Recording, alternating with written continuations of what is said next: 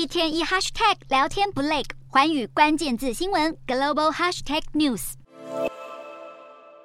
习近平提倡强军思想，下令强化练兵备战，到底意味着什么？引人猜想。中国第十四届人大一次会议五号开幕第一天就公开了备受关注的中国二零二三年国防预算。北京宣布，今年军费编列一兆五千五百三十七亿元人民币，折合新台币六点八兆元，年增七点二趴，不但排名全球第二，仅次美国，还是台湾二零二三年国防预算的十二倍。北京官方统计宣称，中国历年军事预算大多只占 GDP 比重一点八趴左右，相较于欧美国家不算特别高。不过，中国军费透明度受到外界质疑，部分预算可能隐藏在其他项目之中。北京实际上拿多少钱来壮大军队，外界恐怕无从得知。中国今年编列国防支出达到新高峰，但相对的，中国去年经济成长率只有三趴，是半世纪以来第二低的水平。这也印证了北京政权即便全国经济状况欠佳，也要优先让。解放军吃得饱、穿得暖，完全呼应习近平强军意图。专家分析，解放军不但是北京对外宣扬国力的主要工具，还是习家军稳固权位的关键。因此，增加军费象征着习近平牢牢掌控国防力量。专家指出，中国整体军事资源会优先部署到海军、空军和火箭军，目标是要尽快在东海、南海、西太平洋第一岛链周边发挥影响力。然而，印太国家当然不会白白让挑衅者亲门踏户，只会不断增强集体防卫态势。是贺祖威胁。